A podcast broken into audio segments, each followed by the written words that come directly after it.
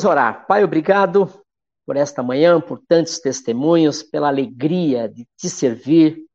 O teu reino é um reino eterno. Nós cremos e servimos um Deus eterno e maravilhosíssimo. Pedimos que o Senhor tire de nós agora todo medo. Ainda há um ambiente de medo rondando as casas, as famílias. Eu peço que o Senhor venha tirar o Senhor dê a tua palavra hoje de manhã, que estejamos a partir desta mensagem encorajados a continuar lutando, ganhando espaço, conquistando. É o que eu peço e oro no nome de Jesus. Meus queridos, a minha infância, eu tive alguns medos. Eu, muito menino, e no ambiente da rua, porque naquela época a gente vivia muito, nas ruas, não dentro de casa, mas é, o ambiente, como tinha muita idade diferente, crianças como eu na época, de 3, 4, 5 anos, e adultos de 10, 11, 12, 15, 20, havia muita lenda na rua. E eu tinha aí os meus medos com 4, 5 anos e convivia com todo mundo. E, por exemplo, eu tinha medo lá, por exemplo, dos mortos, porque havia na rua as mensagens de que cada morto escolhia um pé na madrugada para ficar puxando. E essa coisa da alma penada, e a gente ainda tinha aquela ilusão de que colocando o cobertor no pé, uma alma não entraria ali. Eu tinha muito medo disso.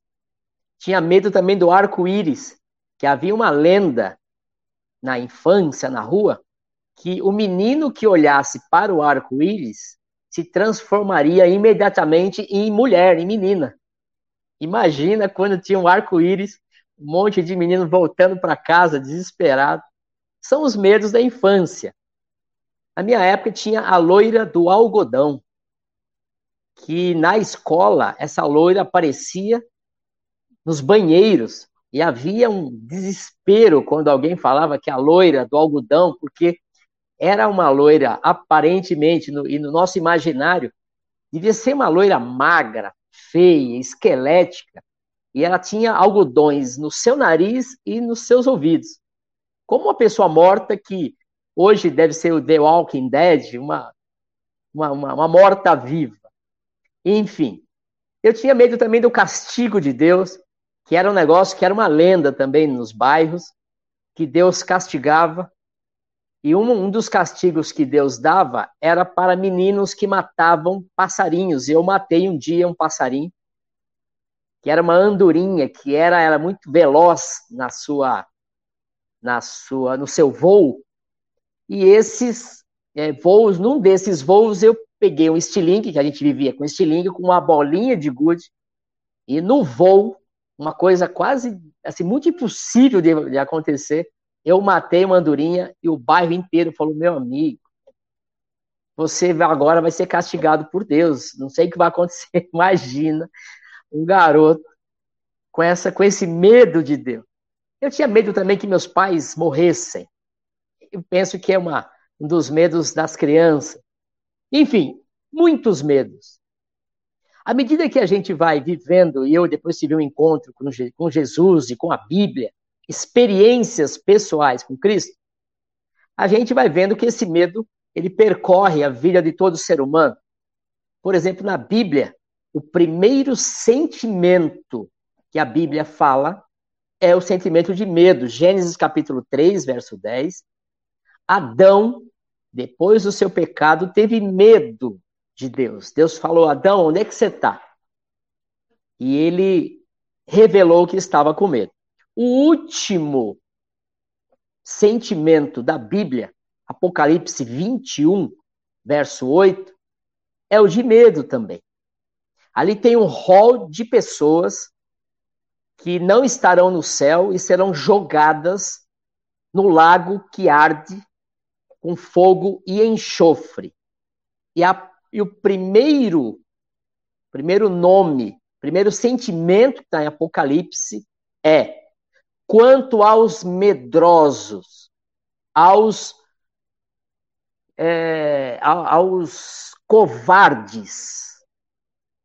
E aí vem uma listagem que os covardes, os medrosos, estão numa lista, num hall, numa sacola, com feiticeiros, com pessoas que têm desvios sexuais, com os mentirosos, enfim. A covardia, ela está na Bíblia como algo negativo, como algo que a gente não deve ter. O medo, ele é possível, ele é normal. Mas quando o medo traz em nós a covardia, ele é condenado veementemente na Bíblia. O ambiente do inferno é o ambiente de medo. Toda vez que nós falamos do inferno, que nós imaginamos o inferno, ele traz esse medo, porque o medo é esse medo que o ambiente do inferno terá e muito. E o, medo, ele pode gerar desconfiança num ambiente, ele pode gerar suspeita, imobilização, paralisação. A pessoa medrosa, covarde, acovardada, ela é paralisada, ela está estagnada, ela está imobilizada. Gera pessimismo, o medo traz um pessimismo. Nós estamos nesse tempo que muita gente abraçou o medo e já tinha uma inclinação para ser pessimista, aí juntou a fome e a vontade de comer, pessimistas. Mateus 25 fala que um senhor deu para três servos riquezas, talentos que a Bíblia fala. Um deu para o primeiro cinco talentos, para o outro dois talentos e para um um talento. Ou seja, os três receberam talentos para cuidar. E o Senhor falou: ó, eu vou viajar e eu vou voltar. E obviamente a gente vai prestar contas daquilo que eu deixei na mão de vocês. O que tinha cinco multiplicou para dez. Ele fez os seus negócios com aquele talento. O que tinha dois se tornou, fez tornar quatro. Ele multiplicou os talentos. E o último, que tinha um, escondeu o talento. O Senhor, como ele disse, voltou e quis prestar contas. Aí o primeiro falou: Ó, tá aqui, ó, você me deu cinco, devolvo dez. Ele falou: Bem está, servo, bom e fiel. No, no pouco você fosse fiel, no muito te colocarei. Entra no gozo do teu Senhor. No segundo, repetiu exatamente a mesma coisa. Ah, eu te dei dois, você está me devolvendo quatro? Então tá bom. Então você também é um, um fiel servo. E esse último um falou: Olha, eu enterrei porque eu tive medo. Então, enterrar talento, muitas, muitas vezes, é pelo ambiente de medo, pelo abraçar o medo, o pavor. E aí a sentença dele foi horrível. Ou seja, o medo é reprovadíssimo na Bíblia. O cristão deve sair do império do medo. Todo cristão não pode ficar sob, abaixo desse império do medo, ele tem que sair. A palavra não temas, inclusive está no meu livro, nós falamos da live, das curiosidades bíblicas. A palavra não temas existe 366 vezes na Bíblia. Um não temas para cada dia do ano. O ano de 2020 teve 366 palavras bíblicas dizendo não temas. Esse ano também terá. E vai sobrar um para o outro ano sempre. Enfim, o cristão precisa sair desta, desse império do medo. Moisés foi um encorajador. Quando ele estava diante do Mar Vermelho, estava Faraó atrás, tinha morro do outro lado, e o povo falou: Moisés, você trouxe a gente aqui para morrer aqui?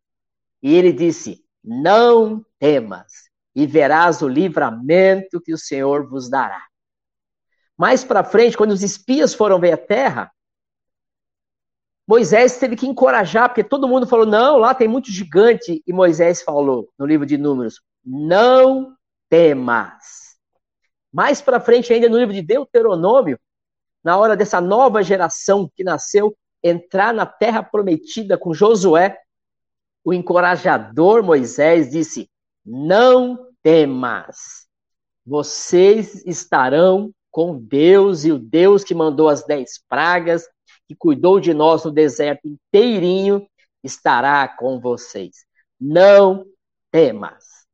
Isaías 35, verso 4, diz: Fortaleçam as mãos cansadas, firmem os joelhos vacilantes, digam aos desanimados, aos desencorajados, desencorajados, aos, aos medrosos de coração, sejam fortes, não temam, seu Deus virá, virá com vingança, com divina retribuição, virá para salvá-los. 1 Timóteo 1,17 diz que Deus não nos deu um espírito de covardia. Ou seja, todo esse contexto de medo, nós passamos por ele, porém, a covardia não pode ser o produto desse medo. O medo pode nos trazer responsabilidade, é bom que isso aconteça. Outros sentimentos de encorajamento a partir do medo, mas covardia não é o sentimento que o cristão deve ter. E agora eu queria chamar o Silas aqui, porque o Silas. Ô, Bessa! o Silas teve um sonho com esse tema. Eu queria, Silas, que você falasse, foi justamente nesse período de grande avivamento, de oração. Deus foi falando e Deus foi dando sonhos. Fala para nós qual foi e o que, que Deus falou sobre o seu sonho, meu amigo. Amém, Ailton. Paz do Senhor para você que nos assiste, Deus abençoe. Para quem, algumas pessoas, né, que, que têm participado assiduamente da, desse propósito nosso de oração já, já ouviu este sonho, mas para você que ainda não ouviu, nós estávamos em um cais, um, um, porto, né, onde os navios ficam atracados, e tinha muitos jovens, muitos jovens aí. E esses jovens, eu olhava para frente, eles estavam juntos e de repente eles começavam a correr. E quando eu olhava para frente, eu via um urso, um urso adulto já, um urso forte. Esse urso ia para cima do pessoal e os jovens corria e os jovens subia naqueles barcos que ficam sabe, é, erguidos em cordas, em correntes, Sim. e depois subia em carros tentando fugir do urso. E uma pessoa falava assim: olha, corre também, porque se o urso pegar e passar a unha no seu pescoço, já era, não tem o que fazer. Havia uma um frase ainda de medo, é isso? Exatamente. Ele colocava medo nas pessoas, esse urso. Ele colocava medo, era um urso só, e corria atrás de todas essas pessoas e as pessoas corriam dele. E de repente, em um momento a gente corria e entrava numa sala, era como se fosse um corredor de salas comerciais, onde tem várias portas. E a gente entrava em uma porta e eu só tinha bastante gente, tinha adultos, tinha criança, é como se a gente estivesse em uma festa ou em uma reunião familiar, uma reunião de uhum. pessoas. E daí, Ailton, eu pensava assim: eu vou na outra sala, na outra porta, atrai o urso para lá e ele vai ficar lá e o pessoal fica protegido aqui. E eu ia para essa outra sala, ia para essa outra porta e eu tentava segurar, mas o urso é muito forte. E de repente, esse urso começava a empurrar a porta, ele começava a colocar as unhas dele, passava pelo vão da porta e com uma mão eu segurava a porta e com a outra eu tentava segurar a pata dele. E de repente ele conseguia abrir a porta e eu segurava as duas patas dele, literalmente falando, com as mãos. Uau. Só que o urso é muito forte, então ele vinha para cima de mim. A minha reação, eu precisava fazer alguma coisa. É até engraçado, mas eu mordia o canto da boca dele, mordi o lábio dele, né? Corajoso. E, e, pois é. E quando eu mordia, eu percebia, Ailton, que era um urso falso não era um urso de verdade, Uau. porque o urso ficava com medo de mim por aquela minha atitude de revidar, de ir para cima, né, do urso que representava o medo. E de repente, quando eu percebia isso, eu olhava, eu, a, a, eu gritava com toda a força: sai! Quando eu gritava sai, aquele urso, ele saía da porta que estávamos só eu e ele e corria nesse corredor em sentido dos navios de novo, em sentido do cais, para ir embora. E da outra sala, que era a próxima porta, onde estavam as pessoas, saíam muitos outros ursos, Ailton. Ursos adultos, ursos pequenos, urso branco, urso aquele é, o normal que a gente conhece, né, o marrom. Então era um urso para cada pessoa. Era um urso para cada jovem. Os pequenos era para cada criança e os adultos era para cada adulto. E era um urso falso. Todos eles eram falsos. Não faziam nada, só colocavam medo. É como se fosse esses ursos é, de plástico, né? Esses infláveis, porém com exatamente. vida e com expressão de medo, não é isso? Isso, exatamente, Ailton. Exatamente e que isso. Deus falou que era isso. O Senhor falou que estes ursos eram exatamente o medo assolando as pessoas. Um urso para cada pessoa. Tem gente que tem medo né, do, do Covid, outros têm medo de outras doenças, outros têm medo do, do desemprego, outros têm medo de várias situações. E este urso representa o medo. Né? É até engraçado, Ailton, porque é, o Senhor me dá essas revelações e todas elas acontecem, Ailton. São revelações né, que Deus me dá através de sonho. Assim como falou com José, né, pai de Jesus, quando eles fugiram do rei, né, porque queria matar as crianças, através de sonho, Deus falou que eles podiam voltar de novo para a cidade deles, que não estava mais lá o rei, o rei já estava morto e poderia levar Jesus para a cidade. Então, Deus também tem trazido esses sonhos, né? Fora outros tantos, quem participa das, das nossas reuniões sabe, né, Ailton? E, e esse urso era o medo mas ele é um medo falso, é um medo que não atinge a nossa vida se a gente enfrentá-lo. Silas, muito obrigado. É um, é, um, é um sonho revelador, porque muita gente tem medo e esse urso vai crescendo e dominando a pessoa Sim. a ponto de ser real. É um urso falso, mas ele se torna real. Inclusive, Silas, a gente viu, é, falando com outras das nossas igrejas, que pessoas estão pegando o Covid psicológico, estão sendo intubadas, porém elas não têm o Covid, mas elas começam a sentir os sintomas porque o medo é, era tão grande que se tornou real o sintoma do Covid sem a pessoa estar com o vírus. Gente que fica arrepiada, gente que começa a ter calafrio, enfim. E que bom que Deus revelou que ele é falso, que o é medo, é a gente vai ver agora, né? O medo é bom, porém, esse medo que traz a covardia e que dá desdobramentos até no corpo da pessoa, no psicológico dela, esse medo, o cristão precisa ficar fora do império desse medo. Muito obrigado, meu amigo. Vamos continuar com a palavra. Deus continue te usando. Amém. Pois é, o medo o medo ele é bom. Com certeza o medo é bom. O medo é, é, protege a vida. O medo preserva a vida.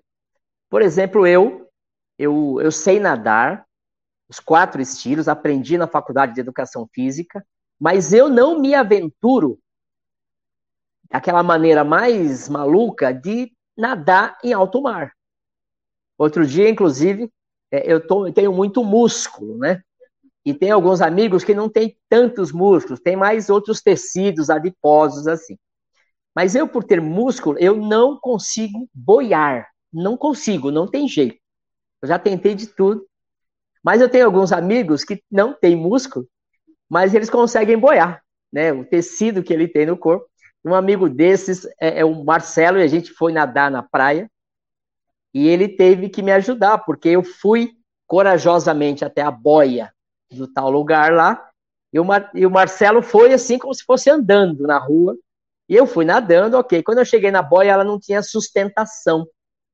Falei, Marcelo, me ajuda aqui, porque nadar eu não sei. Quer dizer, nadar eu sei, mas boiar não consigo. Ele ficou rindo, ah, você tem uma dívida comigo, eu salvei sua vida. Enfim, eu fui no ombro dele até né, conseguir me, me reestruturar e nadei, enfim. Mas o me, eu não faço essa loucura de nadar em alto mar, porque como eu não sei boiar, eu, se tem uma cãibra, eu estou perdido, então eu não faço isso. Por quê? Porque o medo me preserva. Eu, por exemplo, não tenho medo de morrer. Nunca tive, e agora, com o passar do tempo, menos ainda. Mas a gente precisa saber que o medo é bom.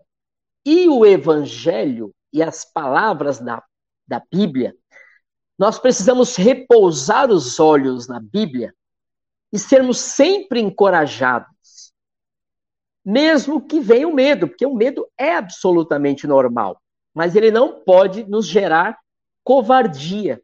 A Bíblia e a nossa relação com a Bíblia, em relação com o mundo espiritual, com, com, com tudo que é Deus, o, a nossa espiritualidade precisa chegar até a Bíblia e encontrar versículos, encontrar esses 366 não temas, e eu serei sempre encorajado pela espiritualidade da Bíblia. Isso é real.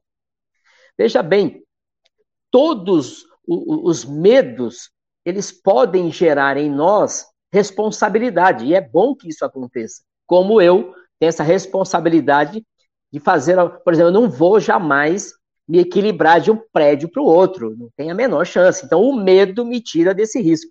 Mas o medo não pode me derrubar.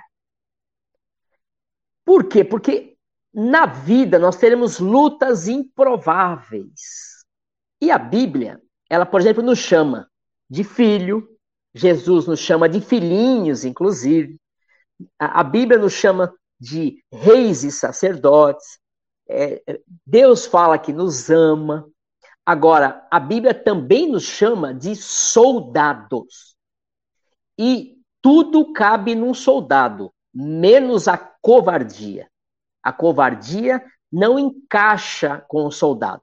O soldado terá medo, mas nenhum pelotão admite o sentimento de covardia.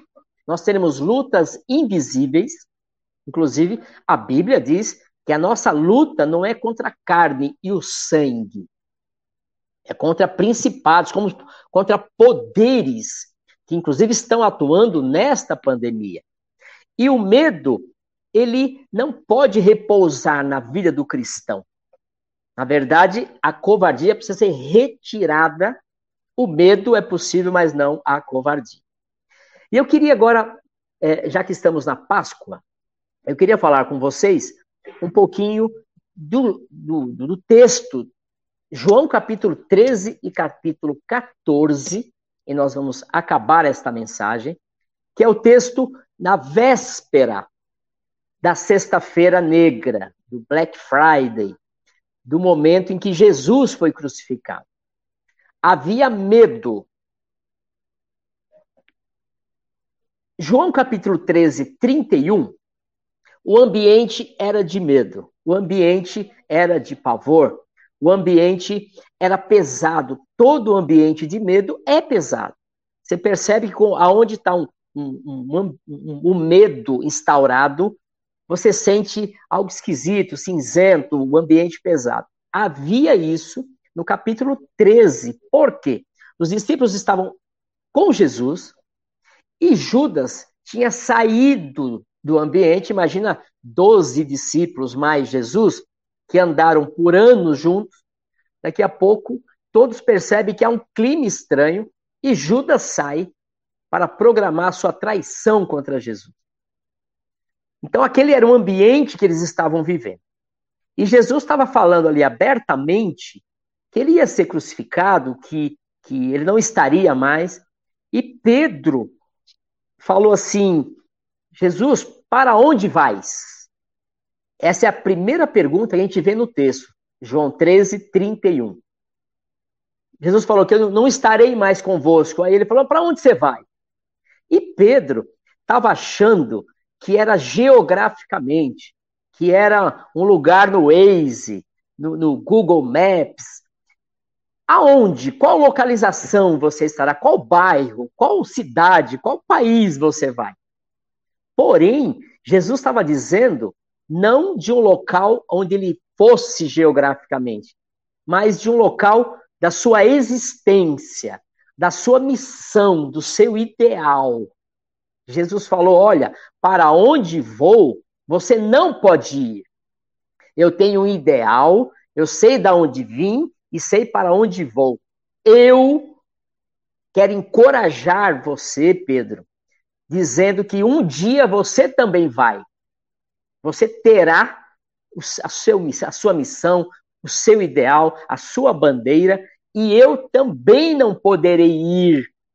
E ninguém vai poder ir, no, poderei, poderá ir no seu lugar.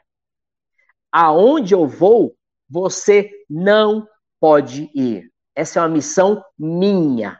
Eu te encorajo, nesse momento de medo, a continuar o dia que você for fazer a sua aquilo que você é chamado e foi chamado, pense naquilo que eu estou dando de exemplo.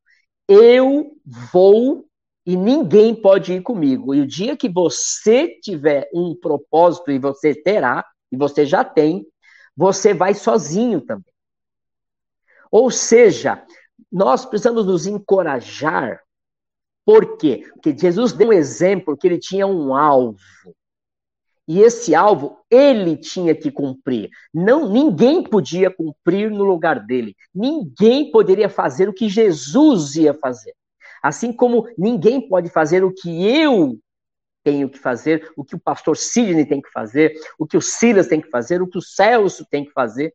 E nós vamos entender isso com o amadurecimento da vida, é que eu preciso me encorajar dia a dia, como Jesus fez, na minha causa. E sabe o que encoraja as pessoas de verdade? É uma causa. É um, é um propósito, é um ideal. Por que, que tem tanta gente com medo, desanimada, não quer nem levantar da cama? Porque falta um ideal. O ideal de Cristo, ele falou: ó, eu vou sozinho, não tem ninguém que possa fazer o que eu faço, mas esse é o meu ideal. Essa é a minha bandeira. Ninguém me tira da cruz. Eu vou salvar o mundo. Isso eu nasci para isso. Quando a gente percebe que nasceu para um ideal, para um propósito, o medo até chega, mas ele chega me encorajando a continuar. E é isso que Jesus está falando para Pedro. Pedro, você não pode ir comigo.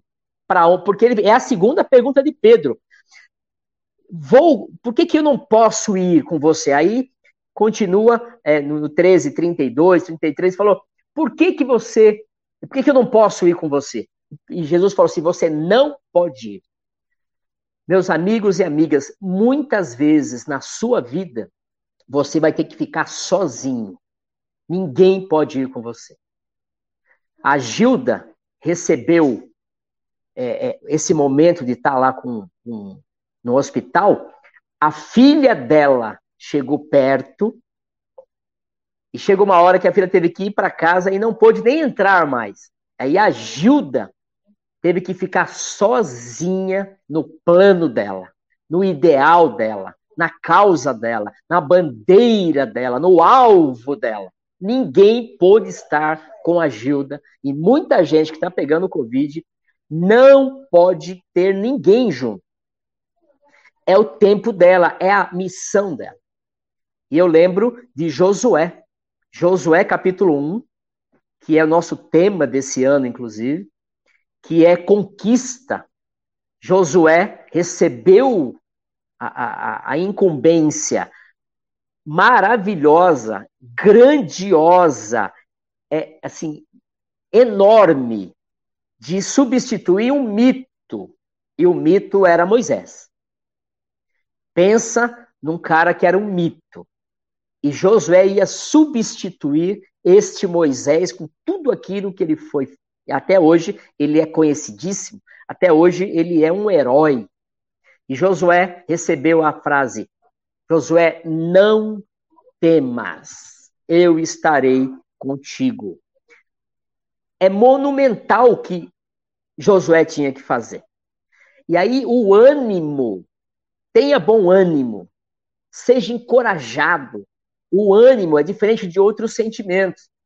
Por exemplo, a raiva passa, a alegria passa, o medo passa, porém, este ânimo, ele precisa ficar muito mais tempo. Ninguém diz que o ânimo passa, e não pode passar. E Josué é, é, pegou essa, essa frase e falou assim: entendi, eu vou ter que acabar esta minha missão e manter o ânimo. Vai, vou ter medo, óbvio, porque eu vou ter que lutar incansavelmente por anos e anos, sem parar. E vai dar o medo do cansaço, o medo do não vou conseguir, mas Josué tinha ecoando na sua cabeça, no seu coração: não temas, tenha bom ânimo, você vai continuar, a sua energia vai até o final. Eu estou contigo. Nós precisamos, gente, de uma causa, de um ideal. Precisamos de um propósito. Nós precisamos mais do que acordar, trabalhar, ganhar dinheiro, voltar a trabalhar, ter aqui uma, uma alegria ou outra, viajando ou comprando coisas. Eu creio que é muito pouco a vida ela tem que ser muito mais significativa. E a coragem vem, mesmo que o medo apareça, quando eu tenho um alvo. É um paradoxo. Por exemplo, um cristão descomprometido. O evangelho sempre foi um evangelho explosivo de paixão. E nós, desta geração, precisamos entregar a paixão que o evangelho merece. Não, não, não bate o desânimo, a covardia com a obra cristã. Vai vir o medo, vai vir o medo. Mas é, a Bíblia diz que nós somos cooperadores de Deus. Ou seja, não tem como retroceder. Aquele que põe a mão no arado, não olhe para trás, é para frente. E outra, Deus sempre vai nos dar grandes sonhos. A gente, se, você, se eu mostrar para vocês os meus sonhos, você fala assim, meu amigo, você não tem nem tamanho para isso. Onde você pensa que você vai com esse tamanhico, com esse tamanho de sonhos? Pois Deus dá sempre sonhos para nós maiores do que nós, sempre. O sonho de libertar o povo para Moisés foi enorme. O sonho de conquistar a terra para Josué é um sonho, um sonho grandioso. Eu queria acabar esse item é, lembrando o seguinte, gente. Nós, nesses momentos de cristianismo, a gente ora como se a gente quisesse ser um Midas. A história do Midas é uma lenda, mas é bem, é bem interessante. Midas foi um homem que recebeu, entre aspas e várias aspas, uma benção. Qual que era a benção? Tudo que ele tocasse viraria ouro. Imagina que coisa tremenda. Então ele tocava numa xícara, virava ouro. Ele, ele tocava numa caneta, virava ouro. Tudo que ele tocava virava ouro. E a gente às vezes Faz essa oração. Deus, eu quero ser igual Midas nessa terra. O Senhor me dá esta bênção com várias aspas, e eu vou, tudo que tocar vai virar ouro. Acontece, porém, entretanto, que o Midas foi tocar no seu melhor amigo. E o seu melhor amigo virou ouro. E ele perdeu o amigo. Ele foi tocar num pedaço de carne, um pedaço de maçã. E a benção de fazer tudo se transformar em ouro, ele perdeu a chance de comer. E aquela benção se transformou em uma grande maldição. Porque tudo que ele transformava, tanto as coisas mais simples, quanto as mais importantes da vida, fez com que se tornasse uma maldição. E muita gente ora nesse sentido, mas o que dá entendimento espiritual e visão eterna é a causa de Cristo, é a causa de Jesus. Nós, nós acordarmos com a expectativa de ganhar alguém, de atingir alguém para Cristo, de orar para alguém, para que aquela pessoa tenha essa experiência com Deus e o rapaz vai se, se batizar. E isto é maravilhosíssimo. Essa oração tem que ser convergida para a salvação, para o reino de Deus. E não querer ser um que tudo que toca vira ouro. Então, duas perguntas de Pedro, que Deus encora, que Jesus encorajou ele, dizendo: se você tiver uma causa parecida com a minha, e você tem, você vai ser encorajado, mesmo que sozinho, mesmo que ninguém esteja com você, você estará forte, com ânimo, encorajado. A segunda pergunta está no capítulo 14, verso 5. Aí quem fez foi Tomé. Tomé fez a pergunta: Como posso saber o caminho? Aí Tomé falou: Então, mas entendi e tal, mas como é que a gente pode saber o caminho? Aí Jesus falou assim: não tem caminho. O caminho você vai trilhar do zero. Não, não existe esse caminho programadinho. E ele disse: Eu sou o caminho, a verdade e a vida. Eu queria dizer que coisas improváveis vão acontecer. Que nós temos nossa vida e a gente quer ela programaticamente. Mas Jesus está dizendo o seguinte: igual aquele cara que foi conhecer a savana da África, e pegou um guia. E o guia, com facão e facas e tal, foi picotando o, o, o caminho. Aí o cara achou esquisito, achou que ia ter uma estadinha, que ele a gente ia, eles iam sair do mato, iam pegar uma trilha até chegar na savana. Aí o, o cara falou assim: escuta, cadê o caminho? Aí o guia falou assim: eu sou o caminho. Aqui não tem caminho. Nós vamos fazer o caminho. E eu queria encorajar você nesse mesmo sentido. Não tem programação. Não tem essa coisa arrumadinha, almofadada. Deus, no meio de um, de um Covid, de um vírus que ninguém programou, está trazendo para a igreja algo improvável. E é isso, não tem caminho. Não, mas eu achava que a gente ia, ia, fazer assim, depois de cinco anos a gente ia crescer tanto, depois de dez anos ia acontecer isso, depois a gente ia comprar isso, depois a gente ia mudar de prédio, depois a gente ia ter tantos ministérios, a gente ia arrumar. Não existe caminho. Isso é programado. Na imprevisibilidade, Deus fala a base do momento obscuro, da, do impensável, do improvável, sou eu a base para se viver não é ter um caminho programado, mas ter as bases em Cristo. Ele é o caminho, a verdade e a vida. Então, no caminho que é imprevisível, nós teremos a verdade, nós teremos a, a, a base da verdade, a postura da verdade, teremos a postura da vida, de não desistir da vida, nós teremos o caminho que é Jesus, que ele é que vai nos ajudar com a sua personalidade, com tudo que ele tem para nós, no caminho que nós trilharmos. Enfim, ele respondeu dizendo: se encoraje, meu amigo, não fique esperando alguma coisa programada. Na imprevisibilidade, você tem a mim. Caminhe comigo num lugar escuro, no lugar que você não conhece, mas eu estarei com você todos os dias até a consumação do século. E a quarta pergunta veio de Judas, que não foi o Judas Iscariotes que saiu para trair, foi o outro Judas. E esse Judas diz o seguinte: eu comecei a entender muita coisa agora. Eu entendi muita coisa. Por que, que o senhor está revelando só para nós e não revela isso para o mundo? João 14, 22.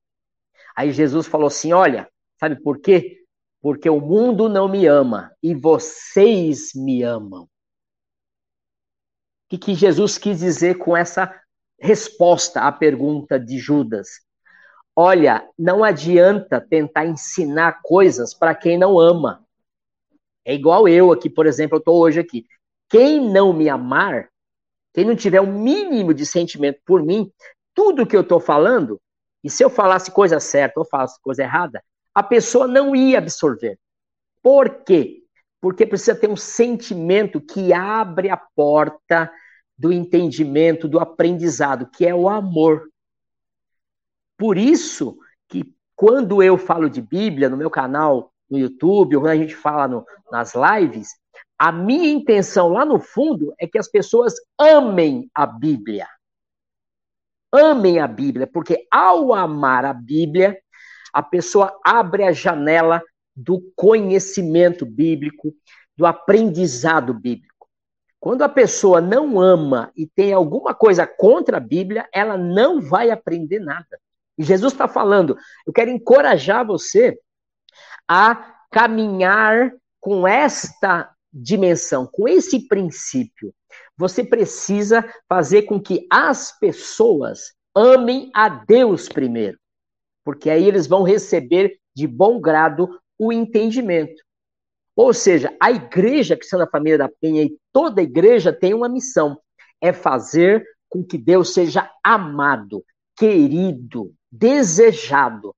Aí abre a porta do entendimento. É o que o ateu não quer. Eu não quero saber de Deus, Deus não existe. Logo, tudo que ele me disser é mentira, tudo que você me disser de Deus eu não entendo. É isso. E, e Jesus falou: olha, eu estou com vocês, eu falo com vocês porque vocês me amam. Inclusive, ele chama de filhinhos num momento tão complicado e, e, era gente bruta, imagina um monte de pescador, gente que vivia em tabernas, gente que só ouvia palavrão, e Jesus falando filhinhos. Ou seja, terno, carinhoso. Por quê? Porque há um ambiente de amor. O ambiente de amor se aprende. É necessário que a gente tenha esta essa visão, que nós tenhamos esta é, é, é essa visão que quem ama aprende abre a porta do aprendizado. Aí eu comecei a entender por que, que a Bíblia fala que nós não devemos jogar pérola aos porcos. Que muita gente não está afim, não quer e acabou. E isso, o, o amor e, e, o aprendizado é, são proporcionais. Quanto mais eu amo a Bíblia, quanto mais eu amo a Deus, mais eu aprendo dele. Mais eu aprendo. E interessante que 1 João 4,18 diz: O perfeito amor lança fora todo medo. Quem escreveu isso? João. E João é o apóstolo amado, considerado o apóstolo amado. E você sabe que João, diferente de Pedro, ele entrou no julgamento de Jesus, porque Pedro falou: se eu entro aí, eu vou morrer. E João não teve medo porque ele amava. João entrou, foi até a crucificação, inclusive ele estava aos pés da cruz, com o perigo real de ser reconhecido, e ele foi, mas ele não teve medo, porque o amor o fez entender o espiritual, a missão de Jesus. Ou seja, nós devemos amar a Bíblia. E uma coisa interessante, que eu acho que vale a pena todos saberem, inclusive eu, que a Bíblia diz em Romanos 10, 17, que de sorte que a fé vem pelo ouvir e ouvir a palavra de Deus. Sabe como é que a gente expulsa o medo? Não é psicologicamente dizendo medo sai, medo sai, medo sai. Não é dizendo, gente, ora por mim aqui para o medo sair. Também não é. Não é eu ficar fazendo é, ciclo de oração para o medo sair. O medo sai lendo a palavra de Deus. Assim foi com Martinho Lutero, que morria de medo de morrer, morria de medo da ira de Deus. E aí ele leu Romanos 1,17. Que o justo viverá da fé. E aquilo foi, como a Bíblia é, né? Ela é uma espada de dois gumes que penetra até a divisão da alma e do espírito. E ela é viva e eficaz. E aconteceu com Martinho Lutero, e ele nunca mais teve medo de nada, de morrer. Porque é a Bíblia. Então, quando eu amo a Bíblia, amo o reino de Deus, e a Bíblia, ela tira nosso medo. 366 vezes a palavra não temas. Enfim, era isso que eu queria falar com vocês hoje, para vocês se manterem absolutamente abertos para o medo, mas mais abertos para o encorajamento que, que este medo pode dar. E muita gente tem uma dificuldade, fala assim, mas Deus é invisível. E nós temos um problema, mas uma solução. Deus é invisível, mas não é ausente. Jesus falou: Eis que estou convosco todos os dias. Não interessa que você não está me vendo. Eu estou com você. E Jesus nunca voltou atrás na sua palavra. Eu queria que você ouvisse essa música agora, você refletisse sobre tudo isso que foi dito hoje e que nós tenhamos uma atitude diferente em relação ao medo. Vamos ouvir?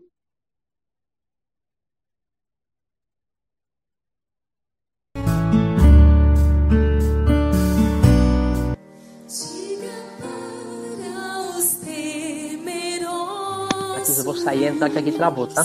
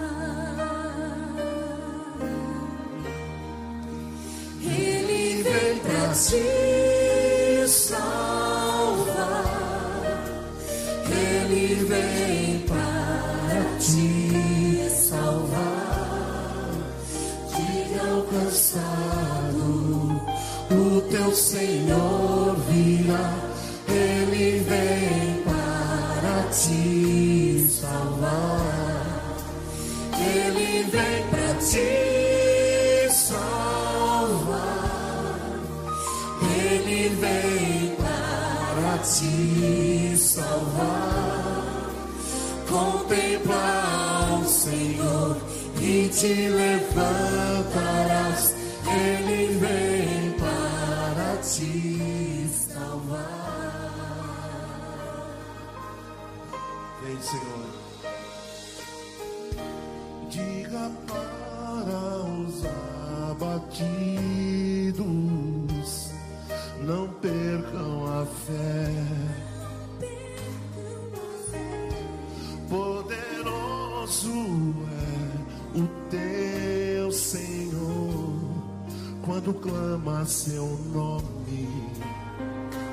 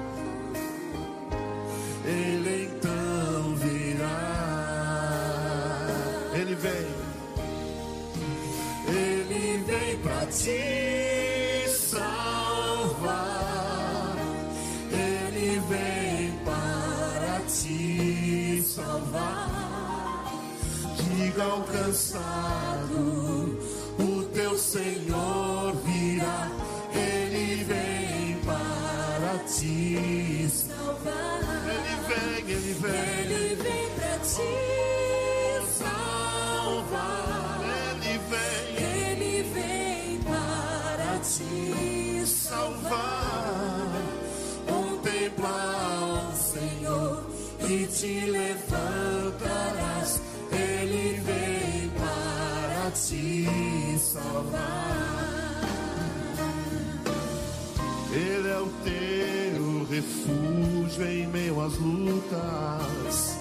O escudo na tempestade. Uma torre na tristeza. Fortaleza em meio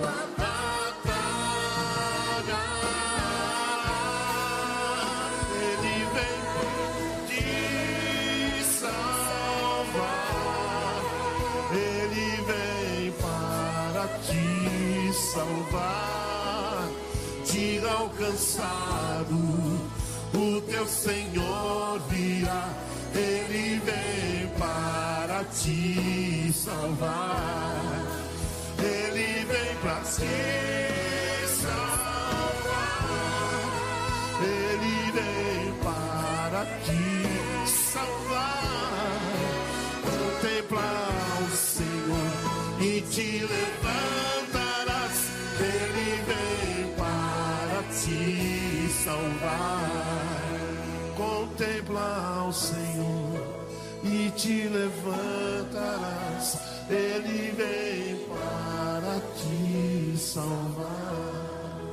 Contemplar o Senhor e te levantarás.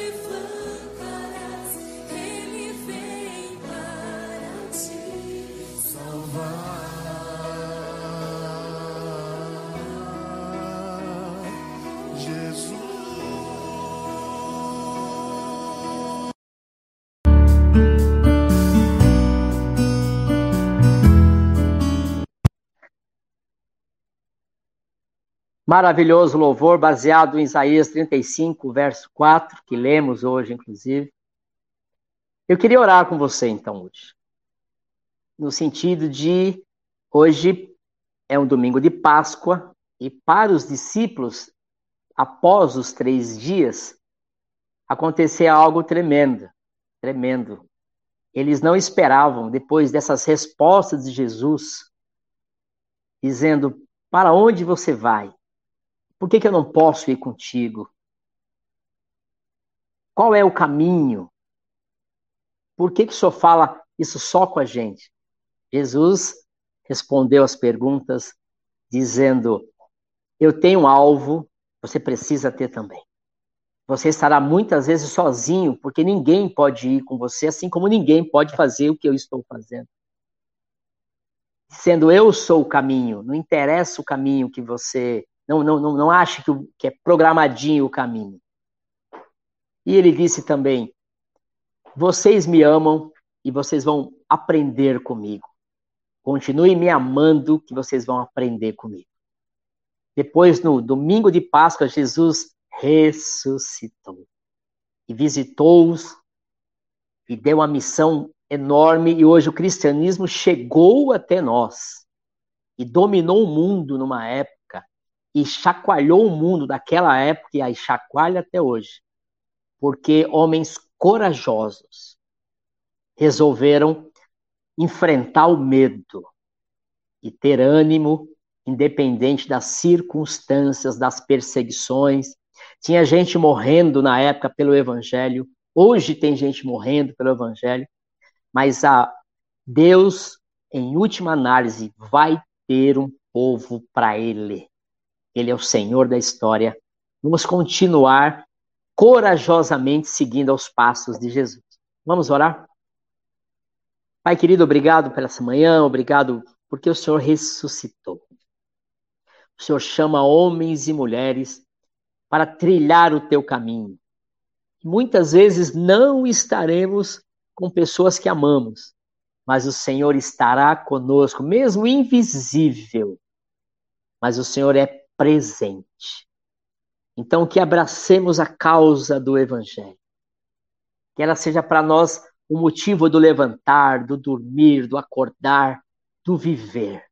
Essa é a causa que encoraja. Essa é a causa que tira o medo e o transforma em encorajamento e não em covardia. Tira do nosso meio, Senhor, a covardia. A responsabilidade, sim, porque o medo traz responsabilidade. Mas a covardia jamais não combina com o soldado, não combina com os colaboradores do Espírito Santo. Que haja na tua igreja, em todos aqueles que estão ouvindo, aquele espírito que estava em Daniel, valente, o espírito que estava no, nos, nos valentes de Davi, em Davi. Espírito Santo querido, que haja a tua doce presença. O Senhor é o caminho, a verdade e a vida. E é com isso, com esse subsídio do poder do teu nome, do teu sangue, que nós caminhamos, muitas vezes no desconhecido, no escuro, mas sabendo que o Senhor está conosco, inclusive no escuro. Abençoa a tua igreja, abençoa-nos nesse domingo de Páscoa. Que cada palavra tenha sido transformada em vida no nosso coração, encorajando o teu povo a andar mais uma milha, mais duas, mais três, independente do que se aproximar e trouxer medo para nós. Estamos seguros com a tua presença. É o que eu peço e oro no nome de Jesus. Amém. E amém.